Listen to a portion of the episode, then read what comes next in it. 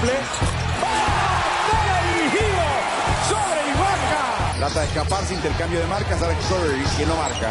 El cruce, otro cruce. Se interpone McKinney. Encuentra a Van en último segundo. ¡Oh! ¡In extremis! Señor Van Adentro. Gus está de Ibaka. Saca eso inmediatamente de aquí. Con el balón contra Marion. El disparo.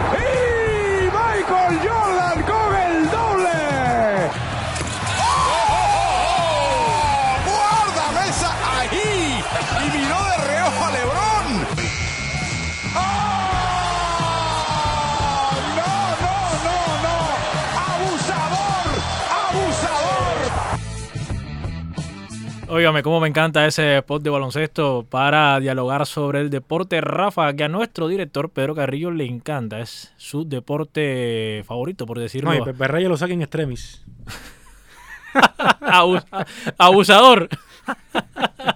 Mire, es tiempo ya para recibir a cancha completa, hay que decirlo así, desde el perímetro. El espacio es a cancha completa, pero lo vamos a recibir desde el perímetro porque está, como también diría un excelente narrador de baloncesto a distancia, Henry Morales. Reiterar las buenas tardes para ti. Buenas tardes, Arián. Gracias de nuevo por la invitación nuevamente. No, el placer para nosotros contar con, con todo un avesado conocedor del mundo del baloncesto. Por cierto, antes de comenzar a, a dialogar contigo, eh, gracias a Pedro Pablo también que se volvía a comunicar con nosotros. Eh, la única respuesta que tenemos es que nosotros amamos esta profesión y por eso, hoy domingo, estamos aquí en Universo Deportivo. Saludos también para Roberto Travieso. ¿eh? El abrazo para él. Debe estar Está siguiendo. Detalle a detalle todo lo que ocurre con el, con el béisbol. Ahora sí, Henry, NBA, y prometías hablar del cierre del mercado de fichajes que fue el pasado jueves. Cerró el pasado jueves este mercado de traspasos en la NBA. Yo quiero comenzar haciéndote una pregunta. Esta situación de los Orlando Magic de repartir su talento, por decirlo de alguna manera, ¿a qué se debe, Henry? A ver, esto es típico que sucede en la NBA, sobre todo en la etapa de traspasos, que por eso hay un límite, de hecho, que es para que los equipos que ya están perfilándose hacia playoff no compren los jugadores dos o tres juegos antes, sino que hay un margen de tiempo para que nadie se lleve, o sea, los mejores no abusen y se lleven a los, a los jugadores estrellas de los equipos pequeños. Entonces, Orlando Magic, como pudieron ver, repartió a una de sus mejores estrellas, que es Busevich, que llegó a los Bulls.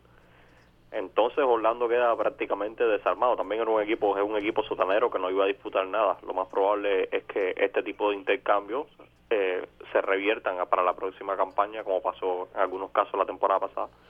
Pero es típico, los equipos pequeños eh, donan algunas típicas figuras a los equipos grandes y así, así sucede todo. Algo similar a Henry haciendo el paralelismo de lo que ocurre en la MLB, es decir, evidentemente es un sistema, en, es decir, en este eh, deporte estadounidense, tener estas fechas límites para estos equipos que ya no se juegan nada en la temporada y bueno, los, los que sí o, o- o los que pretenden jugarse algo adquieran a una figura importante ya para el cierre de la temporada. Exactamente, esto sucede en, bueno, en todas las ligas del circuito estadounidense, casi todos tienen la misma fórmula, la NHL, la NBA sucede, MLB también y NFL sucede igual. Entonces, el sistema deportivo norteamericano es muy marcado, está bien organizado y evita este tipo de conjeturas y eso garantiza el espectáculo porque muchos equipos se llevan a las principales figuras y tienes al aficionado con lo que más vale y brilla de su liga en los playoffs. No, y también tiene una posibilidad de que usted, si ya no tiene posibilidades de avanzar a los playoffs, entonces luche por aquello que se llama el draft. Y Sí, entonces adquiera- in- in- intente tener las mejores posiciones para buscar los mejores jugadores, pensando en un futuro, ¿no? Bueno, por ejemplo, un caso personal es del Oklahoma City Thunder que tiene las próximas cuatro elecciones, o sea que Oklahoma tiene talento, el mejor talento garantizado que llegue, al menos entre comillas, lo mejor que puede escoger. Eso es una caja de sorpresa porque usted va a apostar por un talento joven que no sabe cómo va a evolucionar. Exactamente, no, pero cuando vienes de la NCAA es muy difícil que la primera elección del draft te salga mala. Pero bueno, todo puede suceder. Óigame, eh, interesante tema este que usted y Álvaro eh, debaten de... Yo creo que apostar por el talento joven, fíjese, en el deporte mundial hoy, eh, cada vez la- las figuras explotan con, con, digamos, más temprano, Más juventud. con más juventud. No, los muchachos están despuntando, de hecho ya muchos están abandonando el trayecto clásico que se hacía de ir a jugar la NCAA, la liga universitaria. Podemos ver al mismo Tyler Hero, que solamente jugó un año en la universidad. No llegó como una super elección del draft, sin embargo, adquirió protagonismo con el tiempo y hoy es un jugador intransferible, por ejemplo, en Miami Heat. Este muchacho de los Lakers, Horton Tucker, que, supuestamente, supuestamente, eh, los Toronto Raptors estaban negociando la salida de Lowry, Kyle Lowry, pero los Lakers, a los Lakers le pedían demasiado y entre ellos era a Horton Tucker y los No, Lakers. los Raptors estaban muy locos. Los Sí. Raptors a Miami le exigieron a Tyler Hero por Sí. Lowry. Así es. Entonces, como los Sixers ya habían solucionado su problema y también estaban queriendo mucho los Raptors, entonces lo más probable es que si Lowry quiere salir tendrá que finalizar su contrato, dar un release para quedarse dos días libres y así una franquicia lo pueda fichar. Bueno. Pero vamos con noticias, Ariel. Sí. No, Eh, a- ante la noticia de. Henry tiene. No, pero eh, para el debate, seguir el debate. No, no, pero O sea, ante- porque, porque usted, tranquilo, que usted quiere. No es que le quería preguntar quiere- solo los Miami Heat y Víctor Oladipo. Pero, no, pero, que usted- pero, pero tranquilo, tranquilo. no, era para Vamos- saber simplemente si Henry cree que puede ser algo No, importante. pero que vamos a regresar a la NBA. Ah, está bien, está bien. Eh, yo, Henry, el conductor eh, es, es él, entonces. ¿Quién es el que manda hoy? No, Adelante, adelante. no, lo que, lo que pasa es que um, eh, tenemos un debate con la NBA, Sí, sí, Henry, y pero Henry tiene preparado otras no- noticias de la No, Endesa no, está bien, está bien. y la Euroliga. Pero Sí. vamos a, re- tranquilo, que vamos a hablar de los Miami Heat. Si, si a Henry le, le encanta ese equipo. Ah, está bien. Bueno, vamos a dar un paseíto por la Euroliga.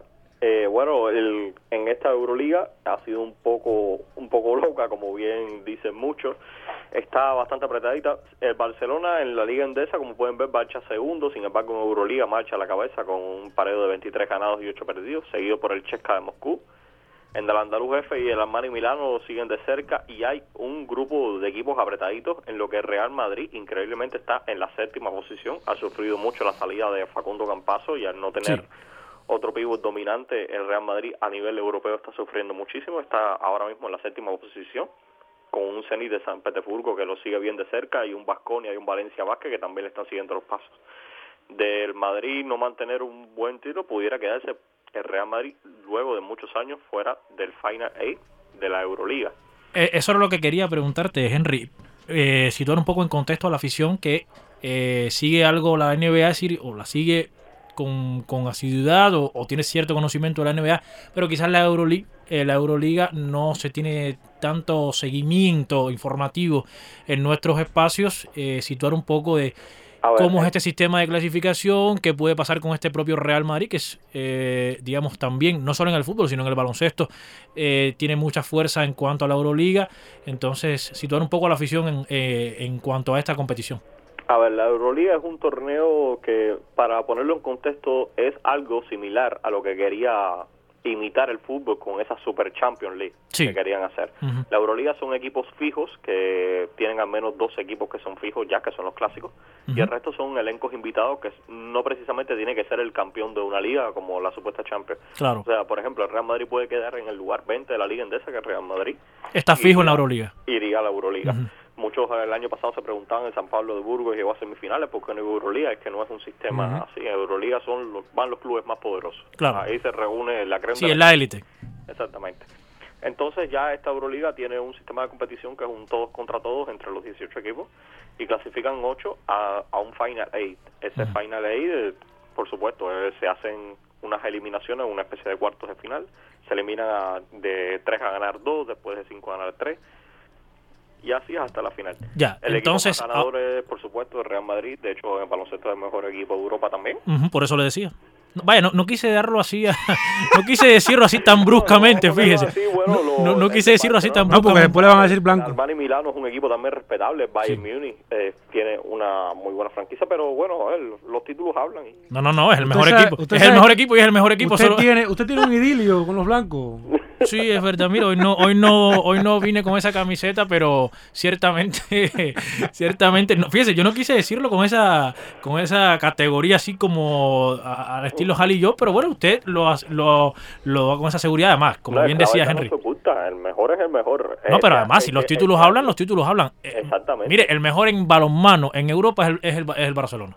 Exactamente. Eh, y, y eso no lo puede negar nadie, así. Eh, cada disciplina con, con el mejor. Entonces decías que eh, no ha tenido buen paso por las ausencias, sobre todo la salida de Campazo al Real Madrid, que podría quedarse, es decir, podría quedarse fuera de esta final 8? Eh, yo espero que no, porque Madrid ha tenido repunte. De hecho, ganó un juego esta semana en extremis con un triplazo, pero está tentando mucho los del Real Madrid. Eh, una plantilla bastante mermada por lesiones de jugadores buenos, muy grandes. Trajeron a un Alapigo desde Turquía que la verdad no ha generado buenos dividendos para Real Madrid. Entonces tienen a Nicola la Provítola con Carlos Alocen y haciendo funciones a Sergio Yul de armadores que sinceramente, eh, por muy buenos que sean ambos tres, de esos tres jugadores, ninguno va a emular lo que es Facundo Campazo. Ujú, claro. Entonces, a nivel de Europa, donde hay plantillas que son tan buenas como la tuya, que son equipos muy poderosos, eh, eso te pasa facturas. Y cuando tienes que jugar, el Madrid, recordemos, juega en tres semanas en la Euroliga y en Liga Endesa los fines de semana. Sí, claro. Entonces, no tienes esa profundidad de plantilla como tenías antes. A ver, puedes tener profundidad, pero no tienes la calidad de todos los hombres que tenías. Exactamente. ¿Qué, qué puede No. pasar, Henry, ante que sigas con el comentario, después que termines con el Madrid, qué puede pasar con el Barcelona y esta incorporación de Pau Gasol? Bueno, yo te estoy diciendo, el Barcelona está apostando fuerte. Para mí es candidato a llevarse todo este año. Ya se llevó la Copa del Rey, se puede llevar la Liga Endesa y sin lugar a dudas, y sin temor a equivocarme, se puede llevar la Euroliga fácilmente. ¿Usted cree? Yo te digo, está jugando a un nivel exquisito. Mirotis está en sus 15, por así decirlo. ¿Está haciendo entonces el Mirotis que quería la afición barcelonista? Yo no, yo no dejo de decir que nunca, o sea, no es que haya explotado. Quizás en Europa se queda un poquito a deber, pero Mirotis está este año intratable. Sí. Leandro Bolmaro está haciendo unas funciones.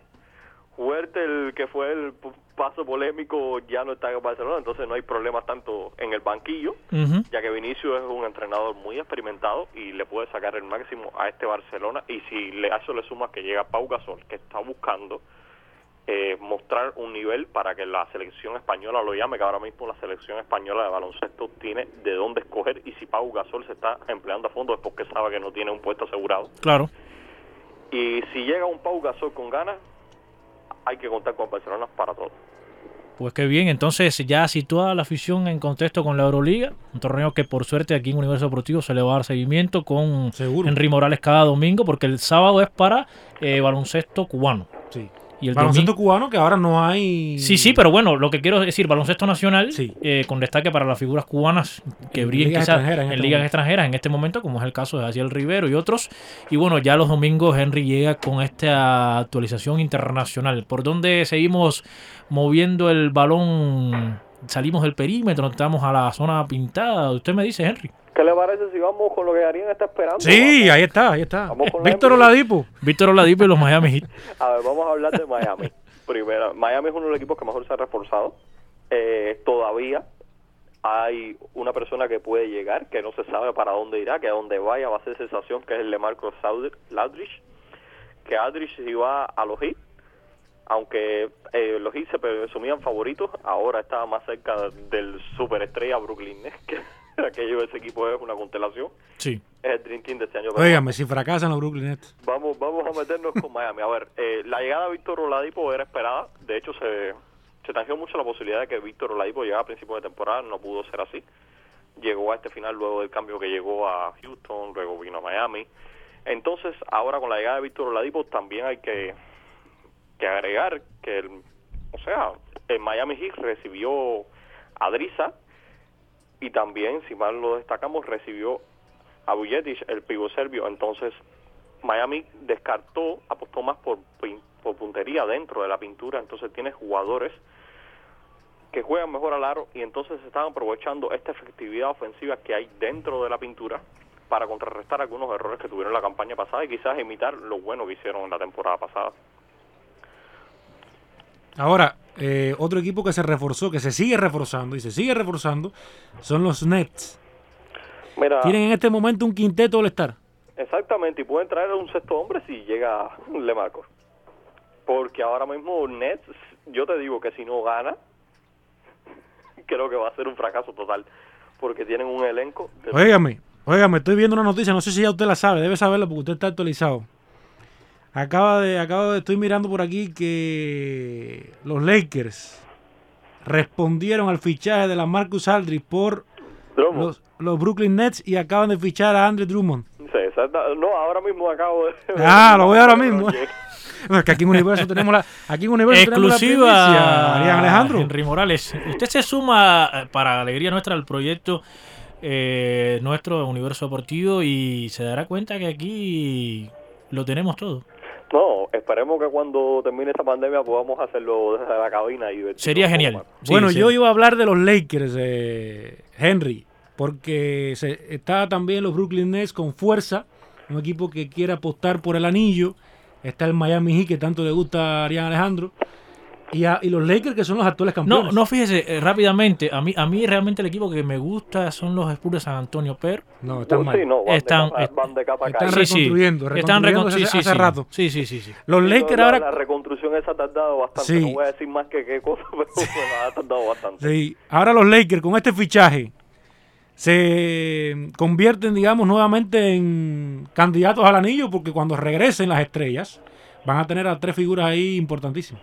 A ver, los Lakers para mí, eh, si LeBron se daba esa torcedura de tobillo alto que había tenido, si hubiera sido grave, eh, los Lakers perdían la candidatura para mí para el favoritismo.